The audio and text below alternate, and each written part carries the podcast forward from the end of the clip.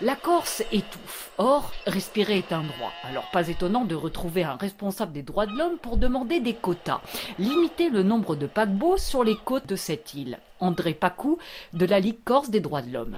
En fait, la Ligue des droits de l'homme est mobilisée contre ce qu'on appelle couramment le tourisme de masse, c'est la détérioration de l'air, de l'eau, des sols, nos conditions de vie, d'asphyxie sur le plan social, d'asphyxie sur le plan environnemental de la Méditerranée qui se réchauffe 20 fois plus rapidement que la moyenne mondiale. Avant la Corse, il y a eu Venise pour interdire l'approche du centre-ville au gros paquebot. Mais moins connu, c'est en fait le port de Los Angeles qui sert souvent de modèle anti-pollution. Là-bas aussi, les citoyens ont milité et l'une des solutions est passée par le classement des côtes américaines en zone CK. Zone qui impose du carburant marin plus léger en soufre que du fioul lourd. Los Angeles qui a aussi électrifié ses quais. Les moteurs n'ont plus à tourner quand le navire est à l'arrêt pour assurer le maintien des frigos, de l'éclairage ou de la climatisation.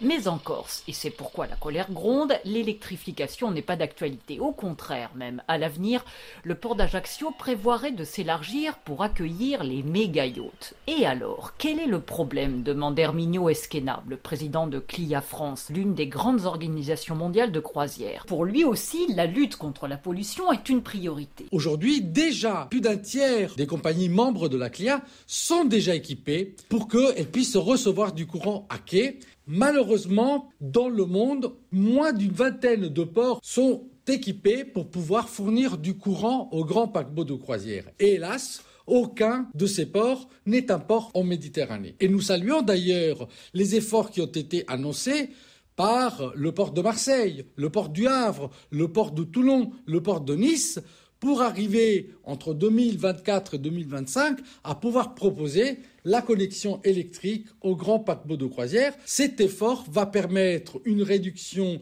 des nuisances sonores, des nuisances en termes d'émissions, qui est fondamentale pour accompagner la transition énergétique de nos activités. Les associations corses ont prévu de manifester régulièrement jusqu'en fin d'année pour ce qu'ils appellent désormais un tourisme raisonné.